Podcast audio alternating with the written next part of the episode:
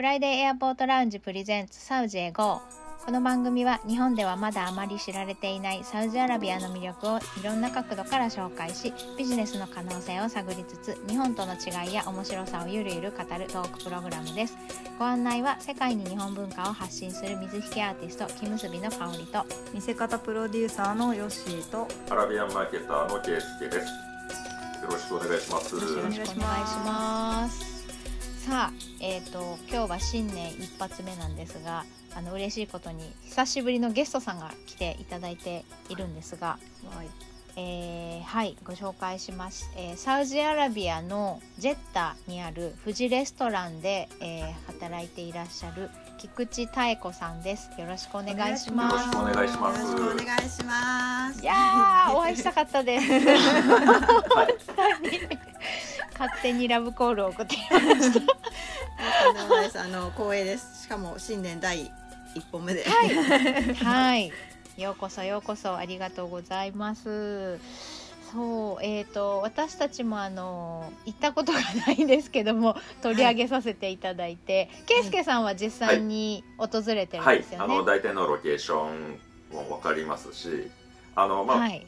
プレオープン。ンの時ですね。一回お邪魔したのが、はい。なのでその時はいはいは菊池さんはおおられなかったと思いますが、はいはい。私はおとと一昨年の10月からなので、うん。うーん。割とまだ最近の人なんです。ああね、本当にコロナ期間中って感じですね。じゃああね。期間中です。はい。ねえすごいタイミングで菊池さんご自身の自己紹介とあとい富士レストランのこととか、い、ろいろ食文化のこととかね今日はお話を伺っていきたいなと思うんですけどもどういう経緯で富士レストランに行くことになったのかとか、、はいい。ろいろなことを含めて少し自己紹介していただけますか？ははい。ジェッタのうんあサウジアラビアのジェッタの富士レストランで、えっ、と役職というかあのホスピタリティマネージャーというタイトルはいただいていて、で。で働いている菊池太子と申します。はじ皆様はじめまして。で、あのーホスピタリティマネージャーっていうのは日本のそういうサービスってやっぱちょっと他の国とは違うと私は思っていて海外いろいろ行ってみてでなんかそこがやっぱり日本食レストランなんでそこも日本文化の一部として重視したいっていうのがオーナーの考え方でそれであの、まあ、私の他にもマネージャーは2人2名いるんですけどあの総合的なこととかやってで私は主にその日本のサービスをまあなんか指導するっていうのはちょっとおこがまっていうほどでもないんですけれども、まあ、自分がそれを実践することによってその周りのあのウエイターウエイトレスの子たちとかマネージャーさんとかも真似して今ではこうドアの開け閉めをしてくれるっていう。最初はなんでそんなことするのってこうけ不思議なんか怪げな顔されてたんですよね。うん。へでなんでそんなナイスなのって言われて。ナイス。でもなんかサービス業だからナイスにしないといけないっていうのはまあ基本的になんか日本人ってあるじゃないですか。うん。うん、でもなんかやっぱそういう感覚すらあまりうんちょっと、か。うん、割と従業員の方とかもお客さんに対して普通の態度っていうか、うん。結構きあついお友達を 言ったりする時もあるし、うん。それはそれでなんかフレンドリーでいいのかもしれないんですけど、日本食レストランなのでちょっと日本風なサービスも取り入れましょうっていう感じで結局それがお客様が反応がいいのでみんな真似してやって、気づくとみんな真似してやってくれてるみたいな。えー、まさに背中で。うん。すごい。うん。あれですよね。オーナーさんはサウジアラビア人の方なんですよね。はい、サウジの方なんです。ね。うん。うん。日本食日本によく来られたりしてやっぱり日本が好きになったとかそうなんですよ。もともと日本に遊びに来てすごい好きになって、でその後うん。何度も来ているうちに、あの、うん。日本食レストランやりたいってなったらしくて、うん。でその時に通訳されてた方。はい。あのオーナーが仲良くなって、でうんその、うん。その方が立ち上げでいろいろやってくださって。うん。っていうやっぱり流れ日本で人がそうですよね。日本人が働いてる日本食レストランってサウジアラビアでは少ないですよねおそらく。そのそうですね私も調べたんですけどあの、うんはい。知ってる限りでは、えー、とリヤドにある、えーヒルトンホテルの中にあるアジアレストランにうん、日本のシェフの方がいらしてで彼はもともとリヤドの大使館のシェフだったんです。あ日本お大使館。おうん。あなるほど。で、まあリヤドが気に入ってでそのうん。ままリヤドで働かれてるっていうふうに YouTube で見ました。あ YouTube チャンネルをやってる方。で、うん。えっとジェッタだと。えー、と富士レストランとあとさくらっていうレストランがあるんですけどそこは今はあの日本人の方はいないんですけれども過去にはその短期ではい。ちょちょっとだけきあのな何ヶ月かだけいらしてたりとかっていうのは聞きました。であとはわかめっていうああの、はい。これは あ日本食屋さん何店舗かあってえー サウジでもう10 14年長い目かな。ですよね結構長くやってて。でいつも混んでるんですよ、富士レストランは空いてるんですけど。でそこも、えー、と滝佐藤滝さんっていう方が、えー、とうん。彼は、えー、とシェフというよりはプロデュースっていうんですかね、えー、とうん。メニューの開発とあとはシェフのトレーニングをされていて、うん。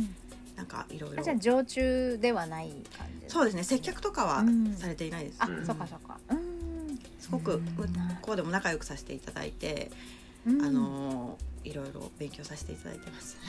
なるほど。まあ日本人少ないので。そうです 助け合助け合いを。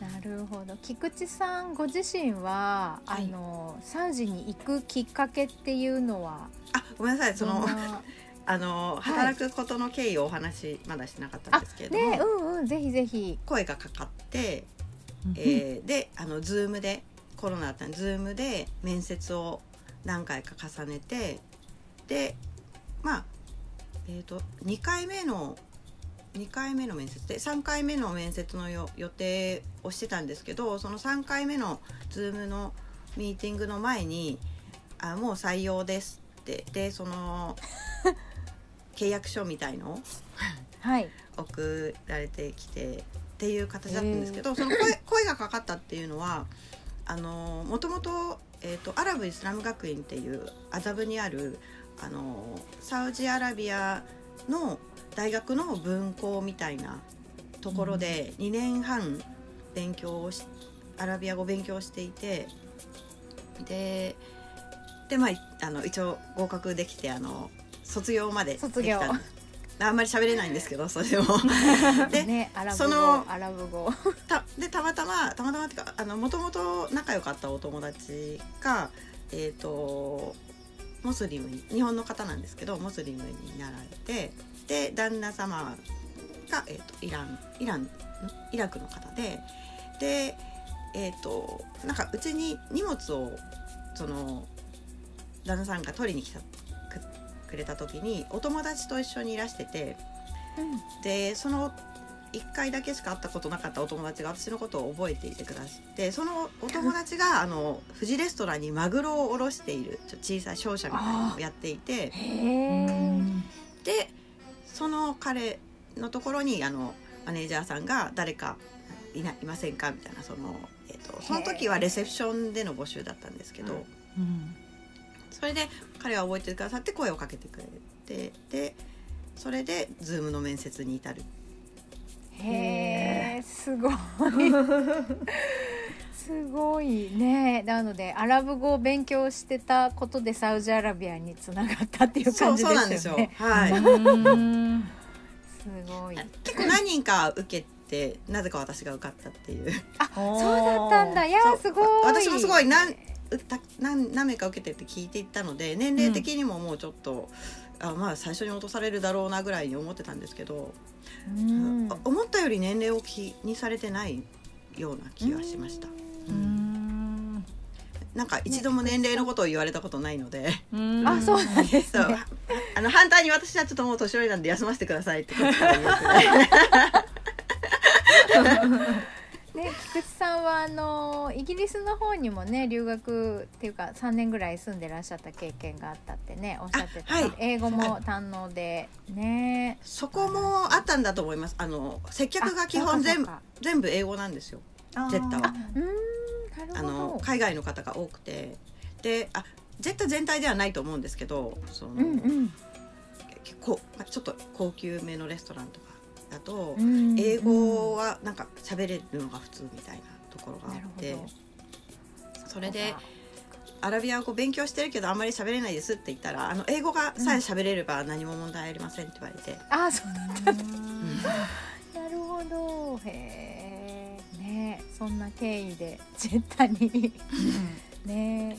で今はね日本にいらっしゃる。私実は昨日お会いしたんですけど日本にちょうど戻ってらっしゃって、今しかないと思って会いましょうって言って熱烈ラブコールを送って時間を作っていただいての今日なんですけど、はい、でちょうどあのビザの切り替えで今ちょっと書類待ちの状態ではい、しばらくねあの日本にいらっしゃるっていうことなのでお時間いただいた形なんですけど実際私たちも行ったことがないのであのホームページに載ってるメニューとかインスタを見てみたりあの菊池さんが出演されてたアラビアラブニュースの YouTube を拝見したりとか そのぐらいの情報しかないんですけど気になるメニューとかもいろいろあったので どんなメニューが人気なのかなとかこれ日本っぽくないけど現地ではどう受け入れられてるのかなとか そういうのも気になったりしながらあったんですけどあの人気メニューってどういうのがフジレストランではありやっますか？ぱり一番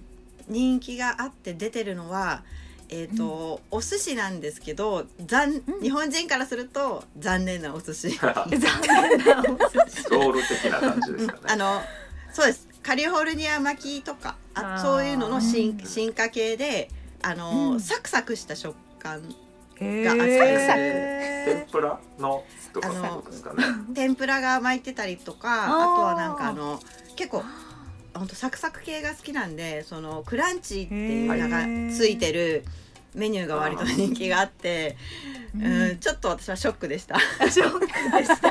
ジェッタ巻きですよね。寿司とクランチ。ジェッタロールというかジェッタジェカリフォルニアロールじゃないけど 確かに。のの進化系みたいな感じですよね。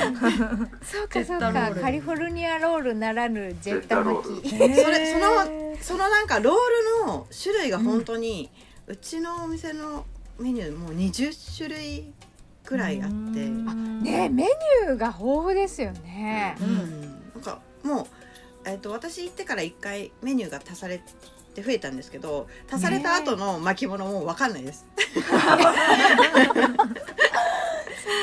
なんだ。そうなんです。だから毎回シェフに聞いちゃうんですけど、シェフはあの日本の方なんですか？あ私もそれ気になりました。ももちろんいません日本のあ 菊池さんだけ。はい。私が時々頼まれて作ってるくらいで、へえ たまにお客様でいらっしゃるんですよなんかあの作れるって言って「はい」って言うと「君に作ってほしい」みたいな。やっぱ日本人が作ったのをなるほど、ね、と思うみたいでうんうんうんもともと私は料理そんなにする方ではなかったのでうん。うんうん結構向こう行ってから学ぶことが多くて。へえあもともと日本人のシェフの方いらっしゃるあんですそうですね。あ私が行った時もいらしてあいらした。あそうですね。なんか沖縄うんので居酒屋やってた方って言ってましたよねその時。へええ。そうなんがあの、まあ、仕込みで結構その道のプロだったみたいで、そのお寿司とかを、うん。えー従業員の方に教えてらっしゃいましたねその時当時は。であのその方が作られたメニューとレシピがあのこう脈々と伝わってって、うん。そのままそれをずっと素晴らしい。あの改改多少改善をしつつ、そうそれがそのまま、であとはちょっと足されたり、うん。でメインはあのフィリピンの方が多いですね。あでお寿司のかんおす寿司バーのお寿司を専門にやってる、あえっとシェフはやっぱりフィリピンフィリピンバングラディッシュ。うん。うんで私が時々入るうん。うん。ですね。で上のホットのその、まあ、ラーメンとか、うん。カツとか、あカレーとかそういうホットを作ってる人たちはやっぱフィリピンフィリピンフィリピンえー、とフィリピンバングラディッシュあバングラディッシュごめんなさいえっ、と,、えー、とアフガニスタン、アフガニスタンの方はえー、ともともとウェーターさんだったんですけど、うん。うん。あの結構いろいろ作ってくれるんですよ。その休憩の時とか。うん。あでその美味しいものを作ってくださるのでなんかーうん。中の方が向いてんじゃないのって言ったら実は料理したいって勉強したいし、うん。ていうのでこうお勧めて。で今は中に入って。ううんあじゃあもうねやる気満々ですね彼はね。そう。結構なんかイケメンなんで阿部寛にの。だからそうねウェーターをやっていたんですけど。でやっぱ時々日本人とか聞かれてるんですよ。だからなんかちょちょっと喜んでて。で日本食の勉強したい へえねただなんかあどの日本にね戻られる時に包丁買ってきてほしいとかねいう方もいらっしゃるって言ってましたね。そうです。みんなすごいもう日本大好きで、うん。あのうん。すごいあのレストランもすごい楽しんで働いてもらってるっていうか、うん。なんかすごい働けて嬉しいっていうふうに思ってくださってて、嬉しい。いいですね。数少ない日本食レストランね、うん。菊池さんからしても今あれですかちゃんと日本の味だなっていう感じうにんなってます、うーんそこはちょっと微妙で。あ微妙なんだよ。食材はどうなんですか？あの お米とかは？注注意。日本のお米を使ってるあおこお米は日本のお米ではない日本米。日本産ではない。あのうん。ジャポニカ米だけどはい。日本産じゃないってことですね。うん。はい。でそこをあのオーナーの人は日本米に変えたい変えたいっておっしゃってで今回私もその任務の一つとしてそうんのうん。そういうあのこうやりあのやり取りしてきてくれって言われていて、うん。あー。あ農家なら強いんでつなげます。僕も僕も。います知り合いで、はい。日本米のそのちょっとお寿司のやつを出したいって言ってた方がいたので、あそっちにつないだ方が早いじゃないですかじゃあ。えね。そうただなんかあのサウジアラビアは結構輸出入難しいみたいで今のところ本当に日本米っていうのは見たことないんですよ、あんまりないですよね。うん。へえ、はい。そうなんだ。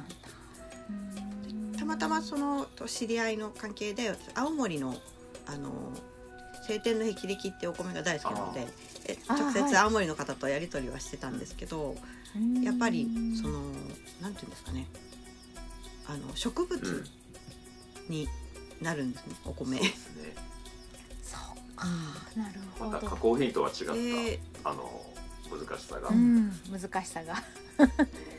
なんかやり方はあるとああるとは思うんで大丈夫だとは思うんですけどあとうん全日本米米ちょっと正式名が後でもしよかったら調べて足しといてほしいんですけど米米なんとかあるんですよ、そういう、えーとはい団体団体が。組合みたいな。はいうんうんでそこの方はリアドでその展示会みたいのをやったっておっしゃってたんで去年秋頃に。うんなんでこれから先はそのそういうサウジの国からしてもそういうふうにし、えー、とお米とか入れてくんじゃないかなとは思ってるんですけど、うん今の段階ではまだちょっとうんうんうん難しい。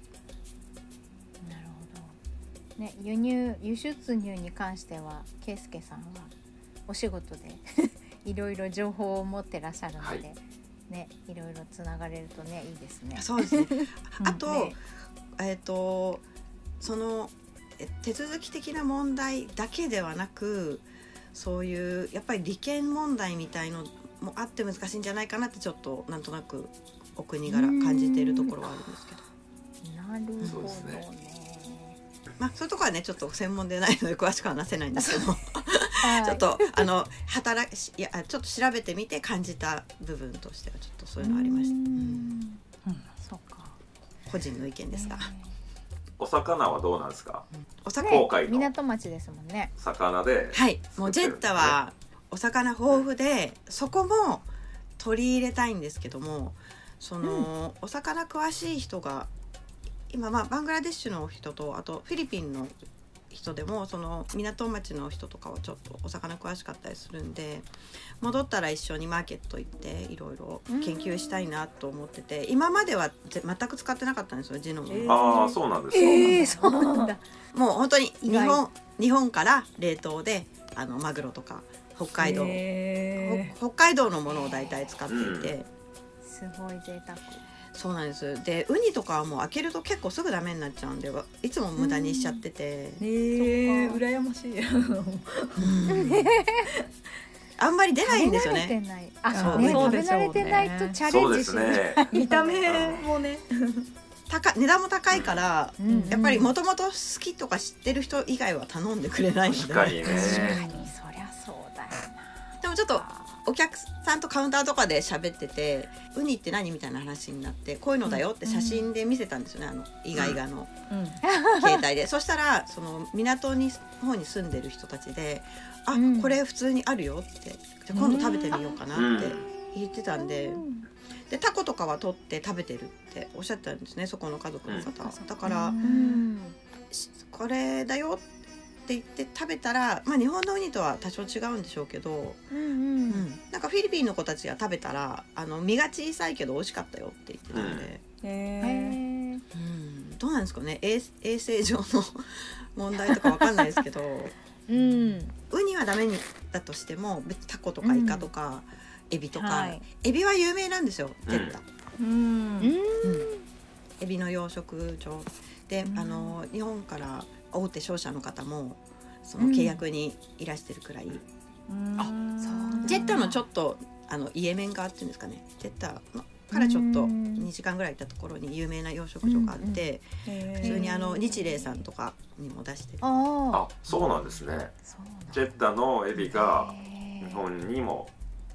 届いてるということですね、はいあ正式にジェッタなのかわかんないんですけど、はジェッタからあー。2時間ぐらい行ったところってってあたんで。ー。でもサウジアラビア産のエビっていうことか。うんはい。うんサウジアラビア産のエビは日本でも召し上がってると思います、ああ、知らなかっや僕もあんた。まりスーパーでね気にしたことがなかったので、そうなんですね。うん。うんうん。日本人エビ大好きですね、なんかねどこからでも仕入れ検索するますね。検索すると出てくると思います。よあのサウジアラビアエビで。なんか、うんうん。名前もついてました。なんかアラジンの魔法のエビじゃないですけどなんかそういう感じのへえ。ブランドとして売り出し調べないと怒られちゃう。願いが叶いそうな名前ですね。なんかだからなんかエビ屋さんがすごいレストランもエビのレストランが多多くて、い多い多い、うん。シュリンプ。シュリンプなんとかっていういろんなお店があって、ねあのスルタンシュリンプとかね。あ、そうだ、ケイスケさん言ってたね。うそう。なんかチェーン店みたいにそう何店舗かあってビニールバーってテーブルに引いてあ、言ってた。で手づかみで食べるやつだ。そう。手袋をして手づかみでみんなそうトウモロコでシと出てきてうん。あのちょっと辛めのソースでいただくっていうのが美味しいですね。美味しそう。ね。えソースもねい。っぱい選べるところが多くて、あうん。そうなんだ。へえ。ガーリック系が多いのかな？ちょっとスパイシーなのもあるしレモンバターとか、あ、美味しそう。ハーブハーブとか。レモンバターも美味しいなんかかったですようん。もう絶対行こうね。いろいろもうジェッタに来たらエビがおすすめです。はい、もう今年は絶対に行こうってね、ずっと言ってるので、去年から言ってるので。エビ大好き。ねそのねエビがどうして美味しいかっていうのもちょっとあってへー。今回の塩分がちょっと普通の海よりも少し高いそうでそれもあっへてー。エビが美味しいっていう風にへえなるほエビど詳しい方から伺いました、うんうん。へエビ好きにはたまらないですね。ね。ーね。そう。ちょっとお話変わりますけどあ富士レストランのメニューでノンアルコールの日本酒っていうのを見かけたんですけどありますあります。それどういう味なんでしょうかっていうのを気になってえったんですけど、と味自体はあえっとまずこう香るか香るじゃないですか最初飲むのはい。に日本酒って、香りは日本酒っぽいんです本当に。うんへーそうなんだ。でなんか私は最初香りを嗅いであーなんかいいんじゃないいいんじゃないで、うん。飲んだらやっぱり日本酒っぽいんですけどちょっとやっぱジュースって感じ。えうん。ー、想像できない。甘いってことです ちょっとなんていうのかな日本酒私好きでよく飲むんですけど私も大好きフなんですよ。ルーティー フルーティーなうん。甘口な日本酒風ジュースみたいえー、どうやって作ってんだろう。なんか甘酒かねとかその富士レストランのお話しした時はね言ってたんですよね。うんうん。違うんですよ言ってた。で日本酒日本酒っぽいんです本当に。で、うーん。えっ、と香りもあ味も。でで原材料面を見るとやっぱりアルコールは入もちろん入ってなくてうん。柚子って入ってたんですよね。だからちょっと柚子とかを使って日本酒風の味に頑張ってしてるのか。へあ日本でも買えるんでしょ検索したら。あそうなんあだ。買えるんです。かへちょっとわかんないんですけどコロナで結構アルコールダメだったからそれで開発したのかなってちょっと思ったんですけどその前からあったのかな。ーへー。じゃあちゃんと日本から仕入れてるってことですよね。はいはい。日本酒ボトルも日本酒のようなこうボトルで、うんへ気に気なる。になりますね。ー気になるそれはかおりさんも飲める。一回飲んだらもういいって感じ、あそうなんだ そうなんだ。でちょちょっと私なるほど。あのーこれと中の話なんですけどうん。唐揚げがメニューにあって多分その原材料の中に日本酒ってあるけど日本酒使えないじゃないですか、うん。はい。あのイスラム。なんでそのノンアルコールの日本酒を代わりに入れてたんですよねシェフの人。へー。あそれで私それはちょっと違うんじゃないかなと思って。なんかねね 用用途なんか的になんか違いますもんね。なんかちょっと違う改善点を考えたいなとは思ってて。あ麹とかじゃダメかな。ねえ。麹うん。あ多分アルコールに入っちゃうと思う。あ麹も。そうか麹もアルコールか。酢？酢はどうですか？あお酢はあります普通にねえなんか柔らかくするためと臭み取りだと思うのでおうん。酒入れるのって。ちょっとあんまり入れすぎるとね酸味が出すぎちゃうかもしれないけど。ちょっと試してみます。うん。ね なんかねやっぱりりこう、ちょっと私私の目がないとっていうかその日本人の目とかうん意見がないと、ちょっとずれてっちゃうんですよ、はい。うんあの、そうですよね。うん。ローカライズがどんどん進んじゃう、でもともとあの私が来た当初も結構はい。お客さんから味のムラが、っていうかこの間すごい美味しかったんだけど今日ちょっとしょっぱいよとか言われて、へー。でそういう声をよく聞いたんでうん。でやっぱよく観察してると味見してる感がなくて、であー。シェフの子に作った後ちゃんと味見してるって言ったらいやしたことないぐらいな感じで言われて、へうん、うん。でもうちょっとでいいからあのお皿取ってあの必ず味見して、うん。で自分で分かってないとしょっぱかったり、ー毎回毎回何グラム測ってやってるわけじゃないんで、ううん味のムラが出ないように、それは、うん、徹底してくださいって言ったらちゃんとやってくれた。うん。そうですねやっぱりもともとのその感覚が日本の人と違うので、うん。そうかそうかそうですよね。微妙なねあの出汁とかって結構繊細じゃないですか、うんうん。出汁の強みとかって、まあちっちゃい頃から食べてるとなんとなくその分かりますけど。食べたことがないね食品味見してもなかなか分からなかったりっていう。あのちょうどカタールのあの忍者ラーメンの三原さんも似たようなこと言ってましたね。うんうん。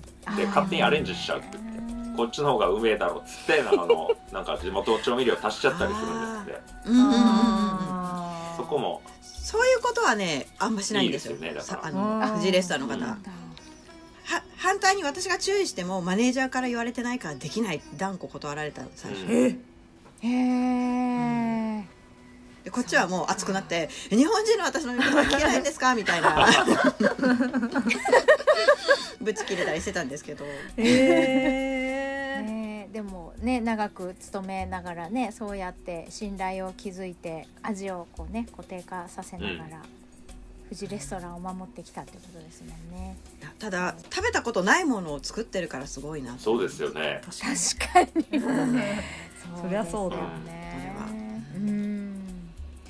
いやー尽きないんですけどもちょうど30分ぐらいなんですよね。そうですね。はいはい。あのーまだまだお話を伺いたいので来週も引き続きはい。菊池さんにははいあのご出演いただいて、えー、と実際に住みながら働いてみたジェッタの様子とかいろいろお伺いしていきたいと思います。はい。はい、えー、サウジエゴではインスタグラムとツイッターどちらもアカウントがあります。F アンダーバー A アンダーバーラウンジで検索してください番組へのご意見ご感想その他何でもメッセージお待ちしています。メールアドレスは friday.a.lounge.gmail.com です。またはインスタグラムやツイッターの DM からお気軽にお寄せください。それでは今週はこの辺でありがとうございました。ありがとうございました。ありがとうございました。